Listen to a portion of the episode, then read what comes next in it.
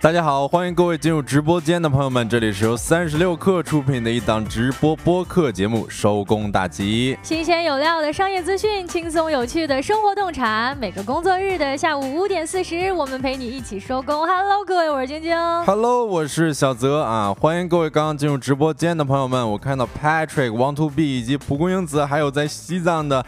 魏教官啊，已经来到了我们的直播间了，大家可以在评论区打个招呼，让我们看到大家。然后也非常感谢小宇宙、喜马拉雅、苹果 Podcast、网易云、B 站等平台的朋友们订阅我们的节目，欢迎各位。今天呢是十月二十四号，星期二啊。今天呢是一个特别的日子啊。我刚才说了，十月二十四号幺零二四，今天呢是程序员节，不知道各位知不知道呢？哎，是这个大家呃，这个我好像是最近实习的时候我才知道有这么一个节目啊，不是有这么一个节日。嗯，而且我好像有观察到，就是好像有一些。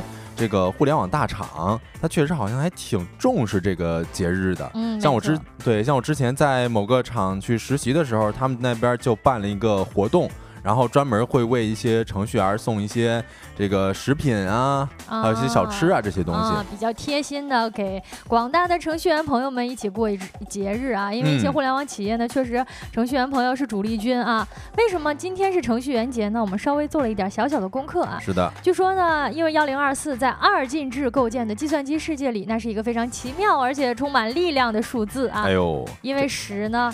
哎，因为幺零二四是二的十次方啊，对，所以呢，因为很多程序员朋友们经常要加班啊，比如说这种干代码呀，还有一些这种加班的困扰，所以呢，很多互联网机构呢就倡议每年的十月二十四号作为程序员节，在这一天呢，嗯，给程序员朋友们送去一些贴心的问候跟祝福。嗯，是的，而且还有一个小点啊，不知道大家有没有注意到，就是呃，我们的一些内存，像那个一 GB，它等于。一千零二十四兆，嗯啊，而且这个一 G 与这个一级是有谐音的，然后也有说是一级棒的意思，就是说，呃，各个程序员都是一级棒的。嗯嗯，不知道收听我们节目的有没有程序员的朋友们，祝你们今天节日快乐。是的，接下来呢，跟各位报告一下我们今天节目的主要内容啊。首先呢，我们有几个话题想跟各位来聊一聊，今年的双十一开幕了，有啥不一样呢？以及最近听说年轻人流行爬火山，爬火山表面云淡风轻，背后。可谓是极限挑战。嗯，另外呢，我们还想跟各位聊一聊线上轻食套餐真的能减肥吗？以及今天吃点啥？那在正式开启这些话题之前呢，让我们用几分钟的时间进入今天的资讯罐头。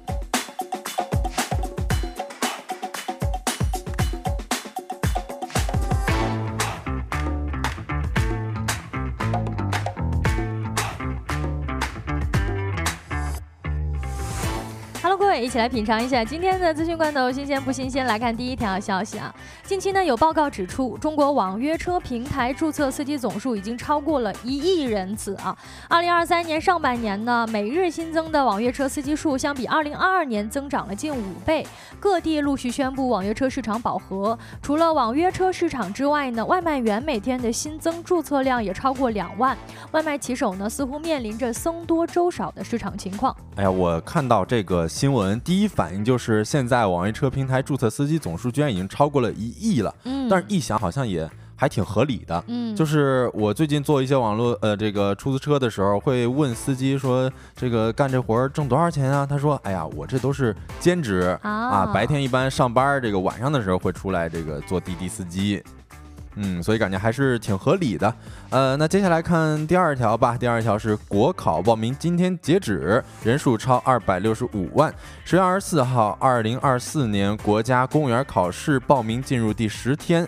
真正的收尾期到了。根据中公教育的统计呢，截至今日十点，报名系统中超过两百六十五万人提交报名申请，比上年同期增长了近四十万。其中呢，通过资格审核的有超过二百一十四万人，比上年同期增长了近二十五万人，平均竞争比为五十四比一，略高于上年同期的五十一比一。其中呢，最热的职位依然是，哎呀，这个职位非常长啊，大家听一下，就是国家统计局宁夏调查总队宁夏调查总队业务处室一级主任科员及以下，竞争比高达两千九百四十三比一。嚯，三千人左右竞争一个岗位，那竞争还真的是非常激烈。不知道收听我们节目的有没有参加今年国考的朋友啊？为您加油！接下来呢，来看资讯罐头第三条消息啊，疯狂小杨哥最近回应啊，网络上呢关于。电商挤压实体经济的一些讨论，嗯，针对近期呢网络上流传电商的兴起会导致实体店铺倒闭的一个观点，让实体经济陨落。十月二十三号呢，小杨哥在他的直播间回应称，实体呢是不会陨落的啊。小杨哥表示，如果没有今天的电商，那么我们只能在线下买东西，那这个东西可能会很贵。如果线下买东西呢，一对比发现线上东西好，这个商家才会改变。这也是能够让线上啊线下的商家都变得越来越好，它是相。相辅相成的，因为线下只有做好自己的服务，把品质提高呢，别人才会愿意来买线下的东西。嗯，是最近好像有一些就是关于说小杨哥要即将退网的这么一个谣言，他好像也是在最近的一个直播当中他澄清了，他说啊，他说我这东西我今天不做，别人也会做，那他们现在依然是在合肥。然后他说，现在这个不是说要把他们俩，就是大杨哥和小杨哥做多好，而是说想要是把旗下的这些达人以及主播给服务好，把品牌给服务好，甚至把徒弟们给服务好啊，就说有有点要退居二线当老板的意思。呃，感觉可能吧。嗯呃，那来看最后一条资讯罐头啊，是二零二三年胡润百富榜发布。嚯，这玩意儿我都不敢想哈。十月二十四号，二零二三年的胡润百富榜发布了。呃，前三名依次为农夫山泉的钟闪闪、腾讯马化腾、拼多多的黄峥。农夫山泉六十九岁的钟闪闪财富基本与去年持平，以四千五百亿元第三次成为了中国首富。哎呦我天哪！第二第三名富豪今年全部换人。腾讯五十二岁的马化腾继二零二零年后重回第二，财富同比增长百分之三十到两千八百亿元，主要因为游戏业务的增长以及腾讯派发的美团股份。拼多多四十三岁的黄峥以两千七百亿元进入前三，财富同比增长一千亿，是今年榜单上财富增长最多的企业家，比去年排名上升七位，主要是因为拼多多业绩增长及海外拉动。啊，我看到秀才一笑倾城说我的排名依旧稳固啊，是根本没上榜的意思是吧？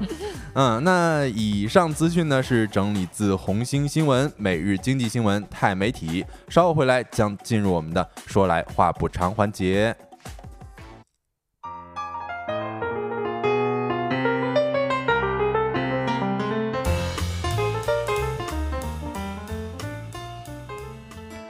话不长，第一个话题呢，想跟各位一起来聊一聊今年的双十一，不知道大家有没有关注到啊？因为今天是十月二十四号嘛，等于到了呃天猫双十一预售，呃今天晚上八点是正式开启的。是这个，我有一个明显的感知啊，就是刚刚我在我们在开播之前，我就收到了来自某一个品牌的短信，他告诉我说双十一今天晚上八点要开始了，然后赶紧过来抢什么之类的。好像还真是啊，我感觉前两年特别明显的就是到了双十一，你甭管你自己关没关注到。短信是不停的提示提示你，哎，真是这样，他就是瞎操心啊，因就是非常担心我不买任何东西，嗯嗯，呃，非常担心你意识不到这个节要来了啊。是这个问题也问一下直播间的各位朋友，大家对今年双十一的活动还有关注吗？或者说你提到双十一，你还会觉得这是一个特别大的想要购物的这么一个时间时间节点吗？嗯，我是会感觉最近这个双十一。啊，双十一的这个概念是越来越模糊了，因为它好像抢跑还挺严重的。你比如说去年的时候，好像是十月二十号左右它就开始了啊，像今年就是十月二十四号嘛，距离双十一还有半个多月呢，它都已经开始了。嗯。蒲公英子说已经剁手准备 ing 了，你可以把你的剁手清单跟我们分享一下啊。嗯，想不到还有人在现在的这个节点依然对双十一有着剁手的期待啊。我们细数一下呢，其实双十一活动从诞生之初到现在已经经历了十几年的时间了，是得有十四年了。哎，它的玩法跟优惠活动呢，实际上也在不断的发生变化啊。今年呢，其实抢跑的现象是比较严重的。嗯，呃，以前呢，我们好像一开始提到双十一的时候，呃，我记得还是当天呢。啊，后来呢，增加两三天。再到现在，你看我们今天是十月二十四号，实际上提前二十天。哎，对，呃，晶晶刚才说我们以前都是是双双十一当天参与活动嘛，啊，我当时我记得还有一个非常怎么说，非常。呃，每年双十一都会有的一个新闻，就是双十一最快领到快递的人哦，是吗？啊，有的可能几十分钟就到了，嗯，凌晨下单，然后凌晨好像二十。二十几，他就收到了第一个快递，这这还还可以这样啊？对对对，京东啊、天猫好像都有这种新闻。哦，他可能是比如说有一个提前预售啊，或者是这种提前交定金啊，你双十一需要付尾款那么一个行为。总之，以前呢，我们抢到双十一实际上是仪式感非常非常强的啊。是的。那我们回看过去几年呢，包括其他的这种社交平台呀，以及直播带货等等形式的崛起，我们发现，无论是从消费者还是从电商平台本身，对于购物节的玩玩法也有了很大的一个变化。曾经呢，凑单满减、抢红包，包括熬夜付款等等的促销形式，其实也在做了不少的改变。包括我们这些消费者们，我们其实也更加理性了。我们好像也没有那么想要剁手了。哎，是，我觉得包括现在，你可能从学生时代，然后到现在进入工作的时候，学生时代的时候，可能还有那个心力去跟大家玩那种，比如说盖楼的游戏。嗯。就是双十一，它有的时候你需要组队盖楼，然后你盖楼更多，它给你红包更多。哦。但是现在确确实实。是没什么心力了，嗯啊，感觉很费劲弄这些活动。是，那我们这个话题呢，也来关注一下今年的双十一啊，电商平台们他们核心的玩法和主要关注的点是什么呢？啊，嗯，跟我们刚才提到的什么熬夜等优惠呀、凑单满减啊，还有这种各种各样的叠加的规则呀、红包啊、云里雾里的不太一样。今年的很多电商平台都不约而同的宣布拒绝套路啊，直接呢就是比低价。嗯，哎呦。我我觉得我要有一个疑问，就尊度假多，反正大家都打的这个招牌是这样的。今年我们就不搞那些套路了，我们就要达到一个全网最低价啊啊！淘天集团是直接明确了，在二零二三年的这个双十一新闻发布会上，就要把今年的这个全网最低价作为他们双十一的核心 KPI。啊，我觉得这个话往出一放还是很很狠，而且很有力度的，很震慑人心啊，搞得我哎有点想消费啊，有点有点感感兴趣了，想看一下啊哈。嗯，京东呢则喊出了“真便宜”的口号，拼多多呢这也差不多了，主打天天真低价。哎，这意思就是说，反正我们平时也很很便宜，我们平时呢其实也低价啊。嗯，然后另外呢，我看到好像快手它从十月十八号就开始预售了。还有抖音在十月二十号的时候就已经启动了这么一个现货销售的这么一事儿，然后还有唯品会、拼多多啊，以及这个京东淘系电商，它都在这个开幕时间定在了呃十月二十三和十月二十四这两天。嗯。那我们谈了一下整个电商平台们的一个操作和玩法，他们是承上了啊。对于我们消费者们来说，大家对于今年的双十一有着什么样的期待？或者说今年有没有双十一购物的计划呢？小泽，你有双十一购物的计划吗？呃，我说实话，我有，就是，但是我是想要买一些比较日常的用品，嗯，像这个被子啥的，这因为冬天了嘛。我之前我说我现在还盖夏凉被呢，哦，啊，太太太冷了吧，是吧？如果不买个被子的话，然后另外我还想这个帮主之前一直安利我们说买一个那个投影仪啊，说这个在家里边看电影体验非常好。那我觉得可能趁着这个机会做做功课，买一个合适一点的。那你这还真是大笔开销呢！哎，是我发现有些投影仪，那动辄都得两三千、四五千呢。是是是啊，大部分其实对于双十一的购物，我觉得好像以前还会买一些，比如说衣服呀，或者自己特别想要的一些东西，后来就逐渐转变成买一些日用品了。嗯，比如说女生比较常囤的一些卫生用品啊，对对对，啊纸巾呀，或者洗脸巾啊，大家可能会囤一些这些这方面的东西啊。但是确实，我们看到网上有不少报道啊，发现网友们其实普遍对于双十一已经精神免疫了。就觉得累了，哎，只希望你简单一点，少一点套路。因为你像我们回看一下之前各次双十一的一些槽点吧，比如说什么货不对版，还有先涨再降价，这就是就是你观察那个双十一的那个价格，你觉得它减了，实际上是因为双十一之前它把那个价格涨上去了。哎，对，嗯，先涨再价了，好像还没有平时价格低呢。而且还有一个槽点就是，你的双十一的物流可能已经在路上被火烧烧着了。啊，就是有的是那个，比如说在高速公路上，可能有的这个物流它就可能出事故了啊，或者说是被因为一些呃，其他的一些原因好像就被火烧了。我记得之前是有这么一个新闻的哈。嗯，可能就是物流的整个体系没有跟得上。对对对。所以导致呢，大家可能本来下了单，其实也没有收到啊。嗯。呃，反正就是都被这个东西弄得很疲惫了啊。呃，不知道各位觉得双十一有什么哪些槽点呢？哈，对于我个人来说呢，首先就是我有的时候觉得它阵线真的太长了，就一个是我好像都分不清到底什么时候开始的这个双十一了。嗯。还有呢，就是它其实很多时候满减规则我是看不太懂的。呃，有比如说有些店铺是什么三百减三十，有些店铺是二百减二十啊，可能还不能叠加啊。你反正你算了半天，有的时候又要为了满减而在凑单啊，甚至呢，比如说那种卫生用品囤卫生纸，我觉得非常直观的是，你看那个封面，你根本不知道你自己买了多少。哎，是啊有的时候我自己的感觉，就今年的这个观察，因为我可能刚刚说了，我想要买一个投影仪，但这个你确实你要是不懂的话，你就得去做一些攻略啊。我发现今年在各个社交媒体上面，它就是还没到双十一呢，就已经开始蹲攻略了。就比如说你买个鞋子啊，它可能就得通过各个渠道去抢各种这种优惠券啊。有的确实我感觉挺麻烦的，就是你可能今年双十一或者说是近两年双十一，你想抄个作业。都挺难的哦，因为现在平台太多了哈。嗯。以前我们谈到买双十一的时候，实际上在同一个平台，我们呃买。现在呢，你不光同一个平台要比价，你不同的平台放到一起还要比价啊。我们看到南都呢，此前就发布发起了一个关于双十一消费趋势的调研。那根据消费者的调研结果呢，就显示大家最想取消的双十一玩法当中，排名第一的 就是说槽点最大的一个。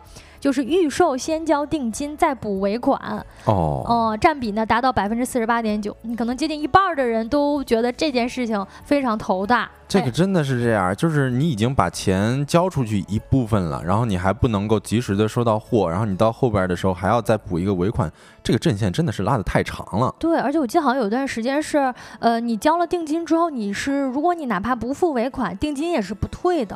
啊，因为他那个定金是定军山那个定嘛，啊，可能有的定金它就是这样，但是我觉得这有点赖皮了。嗯，确实。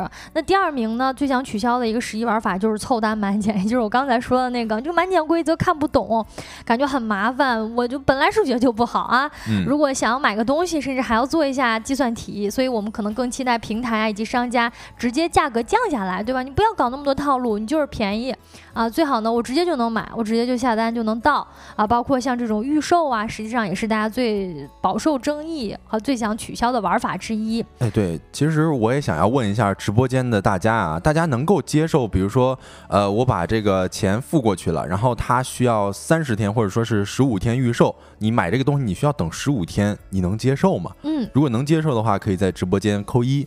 不能接受的话可以扣二，反正我是觉得等待那过程实在太漫长了，我是真的不太想要预售的。嗯，我也扣一个一吧。哎，是不是扣一不能接受啊？呃，扣一就不接受。哦，哎，我刚才到底说的啥来着？啊，反正我是不太能接受的啊。假假假，咱们假设说就是不能接受的扣一，能接受的就扣二啊。嗯呃，或者我们问一下笑在一笑倾城他是怎么想的？因为我是好几次啊，就是我买了之后呢，他如果还不卖，不是他还不发货。货的话，我发现我自己观察我自己一个特点，就是我就不想要了。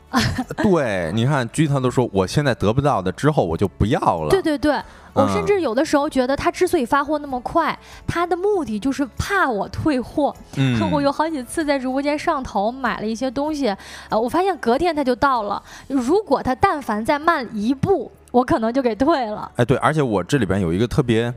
我不知道算不算奇怪的心理啊，反正我是觉得我把这钱我已经交出去了，但是你可能要等到拿货的时候要等十五天，那我可能觉得在十五天之之之间呢，呃，商家已经拿着我的钱去搞别的事儿了。他自己去赚钱去了，我就觉得很讨厌。哎，也有这种可能啊。嗯啊，那我们先在这个话题之下呢，也一起回顾一下整个双十一的一个进化史吧。呃，从我们一开始觉得双十一非常新奇，到后来似乎对于双十一槽点多多，不知道大家对于双十一的初印象是什么样的呢？大家还记得第一次参加双十一是哪一年吗？啊，这个问题问直播间的各位朋友。哎，这个问题咱俩说的话，肯定是弄不到这个零九年那一年啊。对。我好像是我得是一二年的时候了，但其实说到那个时候，我还不太搞得懂整个的一个淘宝，或者说整个的呃线上购物，我还不太习惯。好像我第一次参加线上购物，似乎就是双十一了。啊，是我也是记得，但是我好像是这个上大学一五年的时候，呃，我记得双十一那个晚上。那是我第一次接触双十一，就是我晚上的时候我在零点，但是我还不知道买啥。嗯，啊，但还有一种就是那种马上就要交卷了，对，感觉你同学们都知道自己买什么了，但你就不知道自己买什么，是，你就很着急，赶紧想下单。哎，是，然后我那个熬着夜，这个看了半个小时，哎呦。这个痛下心来买了一双鞋，嗯，我那是我初体验。我的印象也类似，就是那种熬着夜红，眼睛都红了，你又很着急，你就感觉好像就是这种好像便宜不占王八蛋的感觉。是，是不是我不买就亏了呢？那那个时候感觉确实是要比日常的价格要便宜一些。嗯，好像是这样的啊。据说自己现在的淘气值嘎嘎下降啊，购买力肉眼可见的好像减少了一些。可能以前这个淘气值应该就是你买买多少有多少吧，频次好像是这样的哈。那我们回溯到双十一初创的第一年，我们前面说了已经十四年了哈。第一年呢实际上是二零零九年啊，二零零九年的中下旬，时任淘宝商城总裁的张勇以及他的团队，为了做大淘宝商城的整个品牌，就策划了一个类似于嘉年华式的网上购物节。当时呢好像是张勇这个担任淘宝商城总裁的第二年，那也是就是。首要的一个任务就是扩大淘宝商城的一个影响力呀，一个曝光度啊，所以呢，他们就想要搞点大事情啊，搞这么一个嘉年华式的网上购物节，而且呢是出于非常偶然的选择了双十一这个日子，因为双选择十一月嘛，正好呢它是处于十一黄金周跟圣诞的一个，其实圣诞的那个海外促销季，它是海外的一个促销环节哈。黑色星期五嘛。对。啊，在十一呢，跟黑色星期五应该是十一月哈啊，在十一的黄金周呢，以及圣诞的那个促销季中间呢，刚好是大家可能要买一些冬装的日子啊。然后它其实也没有没有说一定要选择双十一，只是刚巧啊，说十一月也没有什么一个特别的节日。那海外是有黑色星期五的哈，但是我们国内呢十一没有什么节日，所以呢，呃，当时呢前十几年都很流行，就是说双十一是一个光棍节了。我记得双十一有段时间还是那种年轻人，比如情侣出去约会的节日。或者说，呃，单身的朋友们一起出去聚会的日子是。在那个时候，好像能够看到很多网上他在说，呃，当然不是零九年那个时候啊，就是说网上那个双十一的时候告白什么之类的。嗯嗯。于是呢，这个张勇啊就一拍脑袋，当时呢就觉得说，反正呢这个这个双十一双十一这个光棍也没什么事儿，那就趁这天多买点东西吧。啊，于是一个非常偶然的故事呢就诞生了一个消费节点啊。但是第一年的办双十一的活动呢，实际上只有二十七个品牌参加啊。当时做了一个二十七个品牌参加的五折包邮活动，嗯，就登台亮相了。这应该是实打实的五折包邮哦，嗯，但但是感觉就是那那年大家都不知道那到底是什么玩意儿啊，就可能这是一个特别大的一个活动节日，然后大家都起来去这个稍微的降一下价，然后薄利多销这样子的感觉。嗯，没错啊。那我整个从我们直播间的公屏上也能够看到啊，从零九年到后来的一个销售数据，实际上从一开始第一年的销售额是零点五二亿，就五千五千万啊，嗯，到后来这个越发不可收拾下去啊，双十一逐渐成为了电商消费节的一个代名词，甚至对于那些非网购的人群，甚至线下的一些商城、商店线下购物的一些场景，以及海外的线上购物，都产生了非常大的影。影响力就这么一路延续下去了。你像除了我们提到的天猫啊，啊各大的这个电商平台，甚至直播平台啊，直播带货直播间都开始成为了参加电商消费节的一份子。是你这么一看，咱也是这个千亿级别项目的参与人了。哦，没错，可以说我们每一个人都是这场消费节整个演变的推动者和参与人吧。从五千万到破千亿的这个成绩呢，肯定不是任何一个单一的平台它通过一己之力获得的，包括到我们每一个人的这种消费方式的转变，以及比如说线上的这个电商平台、物流啊，呃一些新的兴起方式以及新消费的兴起，我觉得都是共同助力成为了这么令人震震震惊的。千亿的一个营业额，嗯，是的。然后另外呢，在这个双十一，在这个数年时间，它其实就成为了一个，相当于是中国电商行业的标志吧。啊，它靠的不仅仅是我们这些消费者，还有一些商家，然后一些从业者的一个共同助力吧。啊，这算是一场零售业的大革命了。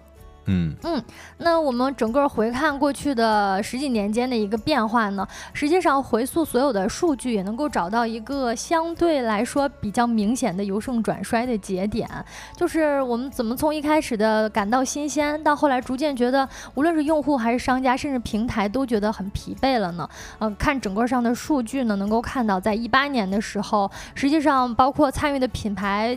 的家的这个呃数量也没有再公布了啊，包括那个增量呢，也开始显得稍微疲软了。实际上可以分析一下，这整个热情消失的原因还是有很多的啊，比如说平台方这种越来越加码，让我们觉得非常呃复杂的玩法，以及整个市场的变化，还有新兴的一些电商平台的兴起，都跟这个数据的改变有着息息相关的关联哈。哎，对，因为现在你像这个直播带货。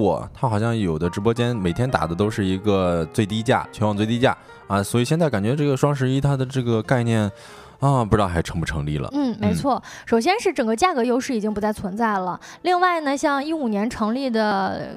某多多啊，把这种九块九包邮啊、砍一刀啊，以及百亿补贴等等方法，甚至前面还提到了它天天都是最低价，所以也算是掀起了电商市场的整体的又一个新的革命。呃，客观的说呢，实际上这个平台它确实优惠力度也非常大的，而且补贴呢，其实全年也都在滚动的进行当中。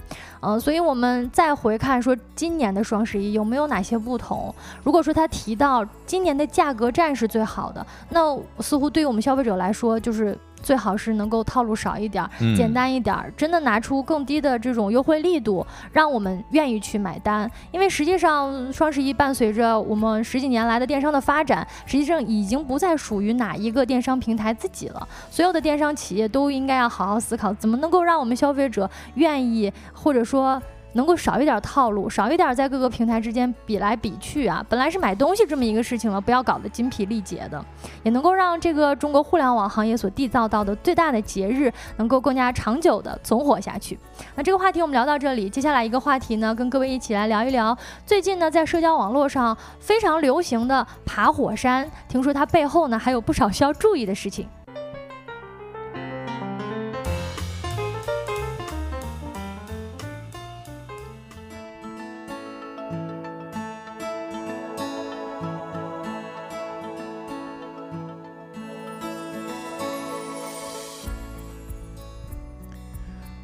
Hello，大家欢迎回来，来到我们说来话不长的第二个话题，我们讲一讲年轻人爬火山，它表面上是风轻云淡的，但实际上背后居然是在做极限挑战。不知道大家有没有注意到一个呃现象啊，就是最近刷社交媒体，发现大家好像出去旅游已经不再是那种大山大海了啊，更多的好像是一些比较猎奇或者说是之前没见过的地方旅行了。你就比如说像去印尼爬火山这种，我们可以看到公屏上有这么一张图片啊，呃，有一位女生在这个火山口、火山顶上啊，这个拍照。嗯，基本上大家看到的这种，其实呃，能够看到比较轻松写意的这种状态啊，就是要么就是你看像公屏上右边的，呃，拿着一红酒杯啊，背影是这个即将喷发的火山口。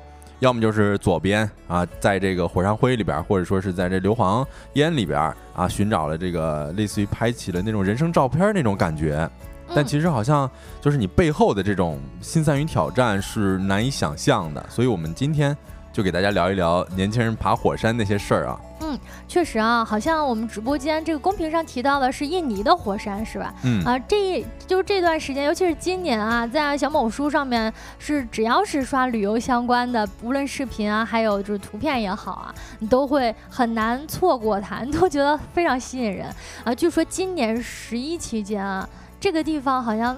充斥着中国游客，哎，是我今天也是刷帖子，发现这个中国国庆已经排队排到了印尼了。哦，感觉还是大家对于火山的向往还挺夸张的哈。没错，包括我们之前那个十一特辑的节目当中，其实推荐旅游目的地的时候，也推荐了一个京津冀附近的火山群。嗯，那是呃乌兰察布的乌兰哈达火山群了。嗯啊，然后这个也想要问一下大家，就是大家观察到这些现象之后，就是。有没有想问，就是为什么大家最近都那么喜欢去火山凑热闹哈？是不是可能会觉得之前在大山大河拍照啊，这种没有什么特点，看腻了是吧？对，我感觉可能有这么一个原因啊，就是大家可能现在期待的旅行都是那种冲出地球了啊，都不说这个看一些大山大河了，更多的是想要去观察一些自己没有见过的东西。嗯，你像这个火山口，它有的地方就很像月球表面嘛。所以大家就集中的去到了这个印尼的火山群也好，或者说是乌兰察布的啊火山群也好，嗯，你看像呃在这个乌兰察布，它还可以八十元一套这个租一套宇航员的服装，嗯，啊我看到今年也是今年国庆好像也是有帖子说这个在乌兰察布，呃全宇全地球的这个宇航员都没有在乌兰察布的多。因为因为确实那个整个氛围感是非常非常强的，感觉就是那种呃有一种废墟的感觉啊。然后很多人呢就选择租一套宇航员的服装，包括这类的帖子，其实上最初就这类的视频在各类的社交平台上也是很火的。嗯，是。然后这边还有一组数据啊，你像五一假期期间呢，旅游景区就是乌兰察布的这个乌兰哈达火山群，它已经成为了这个热门的这么一个旅游景点了。呃，乌兰哈达火山在五一期间共计流入车辆是二点一万辆，啊，接待各地游客呢是十一点三万人，实现旅游收入六千七百万元，游客人数已经创下了历年的新高了。啊，也就是说成为了一个新的网红的景点啊。嗯，是的。然后另外一点，其实，呃，我今天这几天还做了一下功课啊，就是想要去，比如说印尼的火山，啊，爬火山，你到底要花多少钱？啊，我是觉得这可能因为他花的，我算下来花的钱不多，嗯，所以我觉得会不会这个成本不高啊？大家比如说人均五千就能够实现火山自由，会不会也是？啊，一个大家喜欢去火山凑热闹的一个原因呢。嗯，如果说说这个乌兰察布的乌兰哈达火山，肯定是价格相对适中一些的，因为好像开车就可以到嘛。对。那实际上大家在旅途上不会花太多的钱。但是好像印尼的火山，我之前有查过往返的那个机票，好像因为当时我查的是十一期间嘛，十一期间那个往返机票就到接近上万了，而且主要还需要转机。其实那个旅程是很长的，然后机票价。价格也不低啊，其实去了的话，往返五千块钱肯定是下不来。哦，是那那我今天查的资料可能确实呃避开了十一的这么一个热热门的这个时间啊。呃，我我看到有一些这个机票的活动，你比如说从香港到泗水有一个直飞的这个机票，然后还是搞这个买一送一的，就你算下来往返大概是三千五百块钱左右。哦，啊，然后我还查到了一些，比如说成团游。啊，就是有人这个领着你玩，带着你爬火山那种，呃，三天两晚一个人可能需要是一千八块钱左右，一千八百块钱左右，一千八百块钱就能去印尼爬火山。哎，对，但是这里边不包括这个飞机票钱嘛，啊，是让你每天这个住宿啊，然后导游啊这些这些钱，包括啊，好像吉普的钱也不包括在内。不过你算下来，总的算下来，可能五千多就能实现这火山自由，我感觉。呃，稍微有点心动哈。嗯嗯，听起来好像现在如果说能够到这么新奇的一个地方啊，甚至能拍摄一些甚至有点像宇宙级大片儿的呃场景，那去如果只是花了人均五千块钱的话，听起来还是相对比较便宜的啊。嗯，感觉还是蛮值当的。嗯嗯，我们直播间据说真的有年轻人能爬山吗？我看很多人都是风吹就倒的。现在也是很火，就 脆皮年轻人，脆皮大学生啊。确实啊，爬火山这本身呢，肯定是没有照片上看上去那么轻松、那么愉快的。嗯啊，它背后呢还藏着很多艰辛以及危险。哎，对，其实也想要问一下大家，呃，当然也不是问大家吧，大家觉得爬火山累吗？首先，我肯定觉得这肯定是很累的啊，不仅累，它非常危险。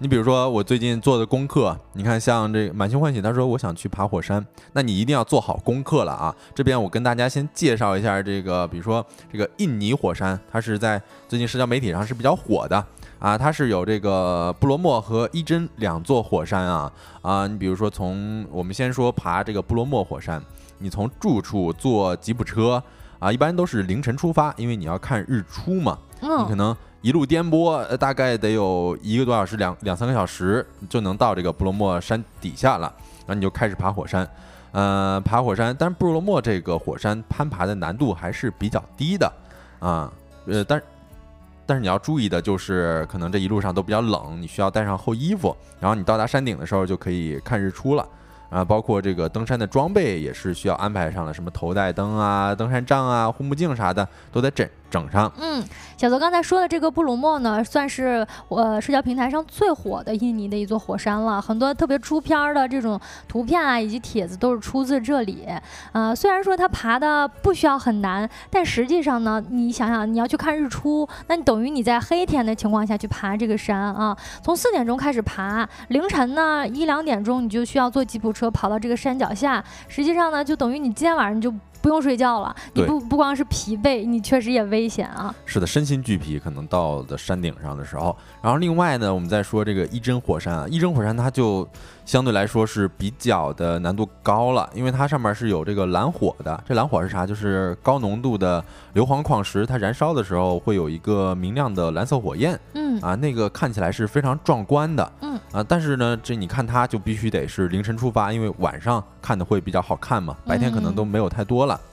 嗯，然后这个一针火山它旁边会有这个硫磺的烟雾，你看这个左边基本上那就是硫磺的烟雾，非常难闻，所以你就需要戴上这个防毒面具。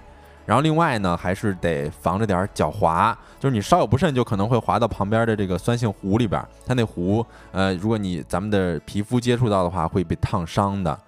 然后另外呢，我看到这个一针火山这个澎湃新闻，它有一篇文章是怎么样描述这个呢？它的标题写的就是，呃，亚洲唯一的蓝火火山重开，夜爬人间炼狱得戴防毒面具。嗯，听起来算是有点极限挑战的感觉哈。嗯，回应一下我们直播间的各位哈。呃，据说真的有年啊，这个刚才已经回应过了哈。很多人说想要去爬火山，是不是能够近距离接触岩浆啊？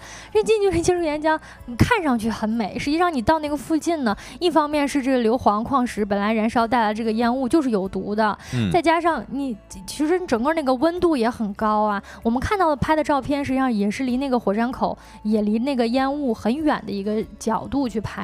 哎，是这个近距离接触岩浆，我这边可以给大家稍微的，也不能说科普一下吧，就是我说看到最近有一部纪录片叫做《火山之恋》嘛，然后里边有这个研究火山的一对夫妇，他们科普到说他们怎么区分这个火山的分区别呢？一个是叫红火山，一个就是灰火山。然后红火山呢，它这个火山喷发可能比较温和，是以这种。这个溢出的方式涌现的，呃，但是它的这个温度都非常高啊。然后灰火山它的这个是呃更加危险的一个火山，也不是说一个火山，是一类火山，因为它们都是那种呃可以会会喷发出一些火山的碎屑流。然后我看到纪录片里边，它讲的是里边所形成的这个火山云的速度可以达到六百五十公里每小时，哦，然后里边的温度甚至要是高于五百摄氏度。所以可想而知，这个确实是非常危险的。听起来很危险啊！不过大家如果现在去不了的话，也可以推荐听小泽的分享，这个《火山之恋》可以看一看。嗯，是的。嗯，我看到直播间有朋友签什么说可以来菲律宾的塔尔火山，很近啊，这算是一个小众推荐了哈。哎，对，更近的那肯定就是呃。乌兰察布火山了，乌乌兰察布的这个乌兰哈达火山群，嗯，然后还有咱们好像山西大同也有火山，嗯嗯，不知道听完小泽的这些介绍，还有没有想要去火山的朋友啊？听了是不是已经觉得很危险了？一方面是危险，一方面是舟车劳顿啊。嗯，是，但其实我们讲这个话题最主要也不是说要劝退大家啊，就是我今天做这些攻略，我是觉得呃，咱们能够体验这么一趟还是挺值的，而且我刚刚也说这个价钱没那么贵。但是。这确实是得这个建立在有专业人士保护的前提之下，才敢真正的付出行动。嗯，而且这个前提呢，也需要建立在，嗯，小泽做完这么多攻略，他已经了解到了这个本身是很危险的，你需要注意哪些？你需要呃，在这种相关人士的陪同之下啊，有一些这种专业的指导，才能去付诸行动。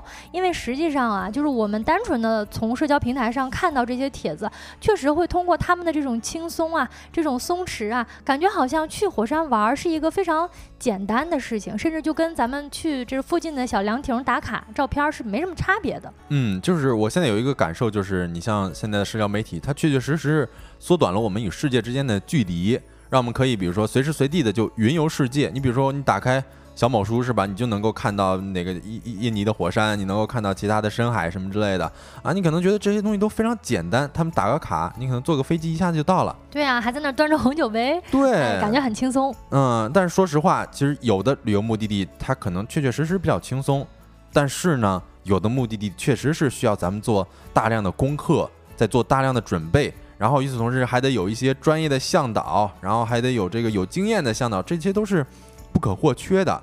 我们可能到那个地方都得费尽千辛万苦呢，那真的有点像那种就是去西天取经那个感觉了。所以，即便是我们比如说有充足的这个资金，然后也有这些条件了啊，最重要，我觉得我们还是得敬畏自然吧。就是我们如果把任何去一个旅游目的地想当然就觉得这非常容易的话，这种心理其实是要不得的。其实最后也是想要祝大家，比如说我看到，嗯，我看到满心欢喜说他就非常想去爬火山，我还是想要祝大家想要去有探险精神的这些人是呃平安健康啊。那这个话题呢，我们就聊到这里。下一个话题我们会跟大家聊一聊线上的那些轻食套餐，它真的能减肥吗？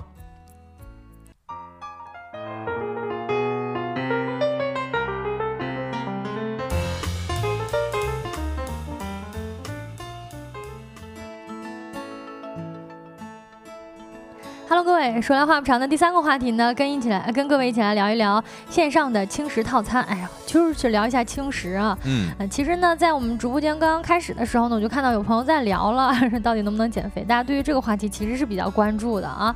近几年来呢，随着这种健康饮食的普及，大家无论是对于健康本身了，还是对于自己这种啊减肥呀、减重啊这方面这个身材的重视，轻食呢也越来越多，成为了大家的选择。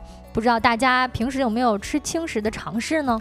呃，我先说一个我自己的体验吧，就是我之前在一些大厂实习的时候呢，晚上经常去吃轻食。我们当时几个实习生开玩笑说：“走，咱晚上吃草去。”因为觉得吃轻食不都是跟吃草似的吗？嗯，确实啊，呃，我们。近些年来呢，随着这个吃草也好啊，啊这种减肥啊、健康啊这种，尤其是它简单又方便嘛，所以很多打工人呢，包括很多大学生啊，其实也开始尝试吃轻食了啊。但是在这样的氛围之下呢，却有很多的不良商家利用这样的趋势，打着轻食的旗号。直接真的进行诈骗啊！不只是说骗你会减肥了啊，甚至呢，真的让很多大学生陷入了一个轻食的骗局。哦，这咋回事？嗯，最近呢，我们就看到有一起事件啊。根据九派新闻的报道，有一种轻食套餐呢，在很多大学当中流行开来，价格呢，实际上是非常具有吸引力的。咱一说就能感觉到了，一百九十九块钱三十顿。哎呦，这好像一顿得。六块多钱，这么便宜？对啊，你听起来就觉得非常有吸引力。是啊，你现现在你去哪儿，你吃顿早饭六块钱都不一定够了啊！不仅呢是幺九九三十餐，而且呢送餐上门，大家通过小程小程序就可以订餐。那刚开始呢，确实能够按时送到啊，结果过一段时间呢，就发现商家以各种各样的理由推迟或者拒绝送餐。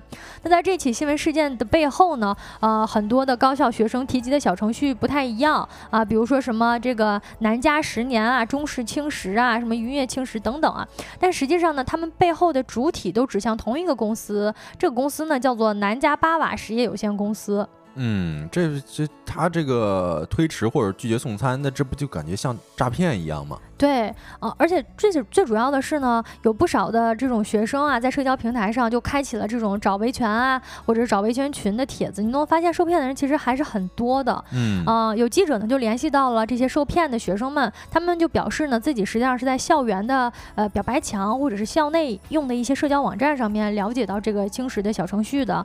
那咱们一听到就觉得价格这么便宜，甚至比市面上很多的轻食餐的价格都要低，即便你稍微有一点。点担心，但是呢，熟人推荐啊，甚至有很多的学生同学都订购了，你还是会觉得，哎呀，这么多人也不至于是真的会骗你吧？嗯，所以有这么一个侥幸心理。但其实我觉得这个轻食，它确实啊，我们最近能够看到的市面上的一些轻食，它动辄都得二十多块钱、三十多块钱。哦，它这个六块钱确实太具诱惑力了。不仅非常具有诱惑力，同时呢还有很多的学长学姐推荐。那咱听说这种熟人推荐，咱们就买了吗？但实际上呢，这个记者就发现啊，啊，在这个推荐背后呢，实际上是因为这类的校园轻食是有一个招聘代理机制的。那这个代理的机制就显示啊，这个海报显示，你每卖出一张幺九九的便当月卡，你就可以获得三十块钱的返佣。哎呦，这真的是有点像我们之前听的那种庞氏骗局的意思了。嗯，其实是正是这个样子的。庞氏骗局就是他把这个呃资金盘子呃。攒的差不多了之后，就直接跑路啊。于是，在今年九月底的时候呢，就有学生发现很多小程序都停止配送了。你想退款呢，你也找不到人啊。所谓的公司的这个工作人员呢，也失联了。唯一能够联系到呢，就是其他的这种做代理的其他的学生了。那你说这学生他也找不到自己的上线啊，所以很多的高校学生就在社交平台上发帖，表示自己被骗了啊。有些呢是吃了一两次，有些呢甚至刚刚付款一次都没有吃到过。于是呢，就组起来这种。维权群，呃，有的群呢就高达上千人，不知道我们直播间有没有这种大学生朋友啊？曾经见到过这种校园的轻食送餐的？嗯，哎，我感觉其实他们瞄准的这个人群，哎，我不得不说还挺对的，因为现在有些大学生，你像我在上大学的时候，我就会觉得，哎，这种便宜是不是感觉，而且又是学长学姐去那个推荐的，那我就买一买。但是没想到这个确实是受骗了。嗯，深挖下去呢，发现这起事件当中啊，受骗的不只是学生，还有一些商家也是受骗了。嗯，因为此前呢，有学生是收到过这种餐盒的嘛啊啊，就发现呢，实际上这个呃餐盒方呢，就是说这种生产轻食餐盒的这个餐饮店老板也发表了一个声明，表示自己呢跟这个平台，包括跟这个小程序都没有任何的关系，我们只是一个代加工的厨房啊，这个餐品的销售跟售后服务跟我们都没有关系。他们也没有收收到过任何来自个人或者学生的定金，还有预售款。那截止到九月份，这个公司跑路的时候呢，这个公司还欠他们三十多万的余款。哇，他所以他这实际上是两头骗，一边骗这个代加工厨房，另一边又骗学生。没错，我天哪！目前这个事件的进展呢，是商家好像发了一个律师函，承诺会把这个钱退给大家，但是呢。没有了下文啊！这个九派新呃九派新闻的记者呢调查就发现，其实这个律师函也是伪造的。这不彻头彻尾都是诈骗吗？全都是骗子，彻头彻尾的诈骗。一方面是利用了大家这种可能还是学生朋友比较年轻，然后这种警惕心不强；另一方面呢，也是利用着现在整体的这种私厨啊、这种轻食的市场火热的一个势头吧。嗯，为什么会有这样的事情发生呢？我们觉得可能跟近几年的这种轻食跟私厨的形式兴起也有很大的关系啊。一方面呢，你看轻食这个品类的本身，它的标准化程度很高，不就是菜叶子嘛，对吧？我买来菜，其实它没有什么口味上的区别。另一方面呢，我复购率也比较高。比如说我这段时间想要这种健康饮食，可能我就真的希望我每没几天就吃一顿，或者每天都吃一顿。在这样的氛围之下呢，本身我们看到各类的社交平台上都能够看到轻食。创业的帖子，嗯，就有的时候我们可以看到，比如说说专业营养师、宝妈、大厂辞职员工等创立的这个轻食品牌，然后有的还说他们这个可以进派送啊什么之类的，主打一个信得过你就来这种感觉。嗯，登录某乎呢，我们关注一下青石市场前景如何的一些提问，就能够看到，其实下面为青石站台的答主们本身，哎，你看他们的 ID 也很有意思，他们本身就是一些某某青石的创业者或者加盟商，嗯，所以他们在鼓吹这个市场的火热嘛。但实际上，呃，整体的发展趋势，未来是否会向好，或者说，呃，现在的情况之下，怎么还没有看到一些这种比较信得过的大品牌杀出重围？实际上也能看得出来市场。监管的一个混乱，同样是在小某书平台上，我们能够已经看到一些这种吐槽的帖子的呃出现了。比如说呢，有一位小某书的用户就控诉自己根据某一个这个私厨订了一个月的轻食餐，结果品质非常的不过关。啊，要不呢就是筷子忘了送，要不呢就是这个送的肉咬不动。啊，你想一顿饭接近三十块钱的价格，结果品质还没有一个整体的把控跟监管，就协商呢，希望这个送餐的人呢退餐，但是商家呢就只赔偿了部分的这个款。对，所以现在这个市场的乱象还是挺多的哈。我有看到就是不止消费者他有抱怨啊，你看有些商家他好像也承担了一些压力吧。你比如说在武汉的有一位这个餐饮新手吧，你可能就借着这股轻食风，他就开了一家这么一个轻食店。他说每天都是这个食材新鲜，然后外卖自送。啊，说日销接近两百单，但是一个月算下来自己亏了八千块。嗯，就是说他其实销售量挺高的，但是算下来成本还划不过来呢啊。整体呢，我们来看轻食市场啊，这个概念以及需求实际上是一直都有的，尤其是现在年轻朋友们、大学生朋友们、白领朋友们，实际上是更加注重健康的生活方式的。但是不可忽视啊，我们要的不只是健康啊，我们还要好吃，还要安全，还要可靠。无论是作为消费者，我们去买单，还是说商家，甚至这种新起的创业者，面对整个混乱的市场，都需要谨慎的考量，以及注意保护自己的财产权益。相信呢，未来随着轻食市场规模的扩大，一定会得到更多的资本、创业者以及平台方的关注。那么，无论是从流量还是从运营角度上呢，都会有更大的提升。也就势必意味着他们需要有一套完整的运营产品策略，不要盲目跟风进场，不然呢，这个只会挣一时的快钱，而忽略长远的发展，而且呢，更会忽视很多消费者的基本需求。那么，关于轻食市场的这个话题，我们就聊到这里。接下来一个环节呢，就是我们收工大吉的，今天吃点啥？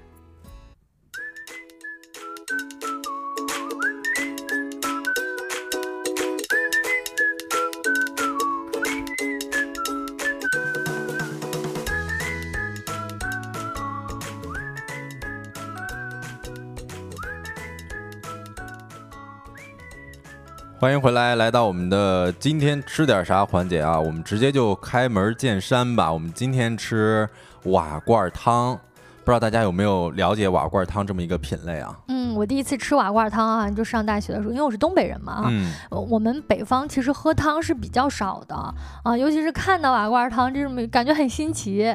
对我跟晶晶一样，我第一次喝瓦罐汤也是在这个大学的时候。哦，大学食堂好像有。对，大学食堂经常能够见，然后经常能够见到这个食堂里边它有那种就是特别大的那个瓦罐，然后里边装着各种各样的小瓦罐，然后在里边煨汤。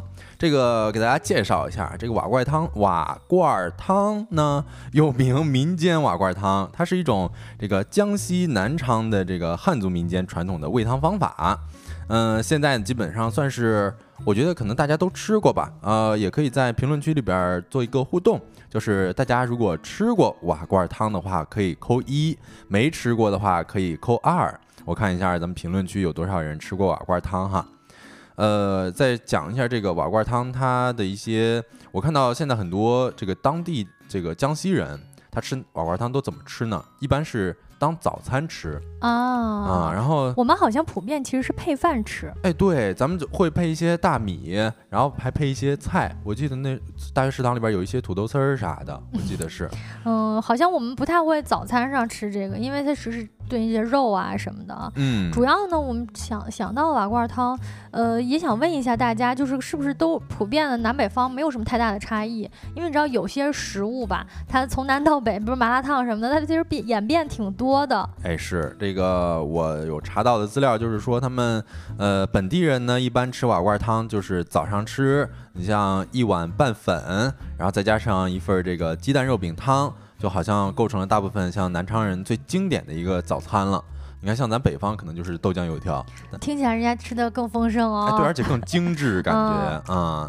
然后其实呃，正宗的瓦罐煨汤呢，它是将这个带骨的肉或者说是剁碎了的这个瘦肉，它平铺于这个管底啊罐底罐底。你说我就是有个儿化音啊。然后再加上这个鸡蛋、香菇、墨鱼、皮蛋、海带等配料。然后撒上一些盐，添满水，再加上这个瓦罐，放上锡纸上，就可以进入到一个特制的这个大瓦罐、大瓦缸里。哦，它是小瓦罐放到那个大的罐儿里面，我以为那个大的那个缸其实是摆设呢。哦，那不是，那就是真正的能够往里边喂慢火煨制的这么一个哦，明白明白。对，然后我当时其实还有一个印象，不知道晶晶跟不跟我一样啊，就是我当时第一次吃这个瓦罐汤的时候。我会觉得它这种类怎么这么多呀？是不是有点眼花缭乱的意思？啊，我看一个纪录片，他说一个店面的这个瓦罐汤种类就有六十多种。哇，我觉得很夸张。我当时那个大学第一次吃这个瓦罐汤的时候，来到他那个档口，我都觉得有点眼花缭乱。它这个种类实在是太多了，各种排列组合是吧？哎，对，你看有什么？呃，秀才一笑倾城说有肉饼鸡蛋汤，这是最经典的这个汤了。然后还有什么排骨莲藕汤、墨鱼肉饼汤、排骨玉米汤，还有什么天麻鸽子汤、雪梨肉饼汤等等。特别特别多，就是真的是很丰盛啊！人家早餐就能喝到这么多种类的汤哈。哎，是，而且我跟他描述一下我第一回吃的时候的感觉啊，我是第一次吃那个瓦罐汤，我觉得它那肉饼，我好像第一次见到就是结结实实的一块肉饼放在汤里边，感觉它那跟就是汉堡肉饼差不多，但是它是泡在汤里边的。然后另外我是吃的时候，我会觉得这个肉饼这个口感，我怎么会这样？就感觉特别鲜。呃，但是也有可能是我吃的是那个墨鱼肉饼啊，然后我还尝到了某种甜味儿，我都不知道那是墨鱼的甜还是肉饼本身就有这种。甜味儿了啊！嗯，好像你对于这个鸡蛋肉饼这个味道是印象比较深刻的。不知道我们直播间的各位对于瓦罐汤点的比较多的是什么？我好像就是喝排骨排骨莲藕汤了。嗯，哎，但是其实排骨莲藕汤好像很，比如说什么砂锅呀，其实也有这种做法。对对对，是这这些汤其实。呃，乍一看就感觉是比较普通的，但其实你尝了之后呢，就觉得汤本身它其实就汇集了各种各样的，你比如说肉饼啊、墨鱼啊、玉米的这些味道都集中到一起了。嗯啊，基本上每次喝都会觉得非常非常新鲜，非常鲜。嗯，我看到 X S Y U 说他喝排骨海带汤是吧？这也算是比较经典的了。反正他们那个确实是排骨、墨鱼、肉饼，然后玉米、鸽子这些。排列组合啊，一下子就能有六十多种，也是挺牛的，挺丰富的。最后呢，也是给大家讲一下，呃，瓦罐汤的起源吧。这个也比较早了，说相传在北宋的嘉佑年间，有一洪州的才子，他当时约自己的朋友一块儿去郊游，然后到了一个地方呢，他就命令自己的这个仆人去就地煮一些鱼，然后煮鸡烧肉。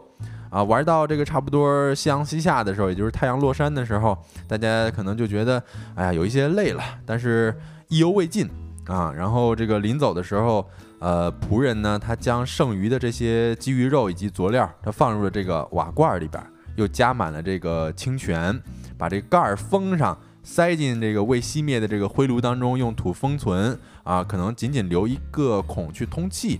然后第二天，因为他们刚才说这个。不是刚才说了，当时说意犹未尽嘛，所以第二天他们再来到这个地方，嗯，把这个瓦罐给搬出来啊。这仆人把这瓦罐搬出来之后，开开这个瓦瓦盖。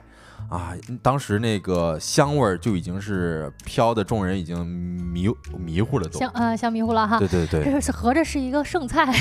哎，对，合着是剩菜，他把那个前一天吃剩了的，对那些还放到这个瓦罐里。嗯，是的。然后基本上这个众人外出游玩，呃，如法炮制，把这些东西都给他弄到掌柜里边。呃，掌柜都知道这么一事儿了，然后掌柜也把这么一个配方。或者说是这么一个呃事儿，引进了自己的饭庄，嗯啊，然后这个瓦罐煨汤就扬名民间了，就成为了赣菜的一绝了。嗯，确实，我是觉得这个瓦罐汤是跟我们以往的一些这个赣菜的体验是不同的，因为我们知道赣菜都是比较辣的嘛，嗯，但是瓦罐汤确实是非常鲜的哈。那我们今天的这个。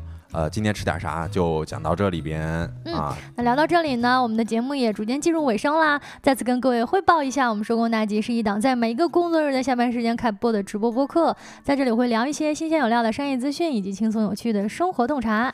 对，以上就是今天直播的全部内容啦。如果大家呃喜欢我们的话，或者说是对于我们有什么建议或意见，或者说是想要这个进行话题投稿，那都可以去到小宇宙找到我们助手的微信，然后添加一下我们的小助手呢，会拉大家进我们的听友群的。嗯，感谢各位今天的陪伴。太阳下山啦，你什么都没错过。我是晶晶，我是小泽，期待明天的日落时分跟各位再见面。祝大家收工大吉，拜拜。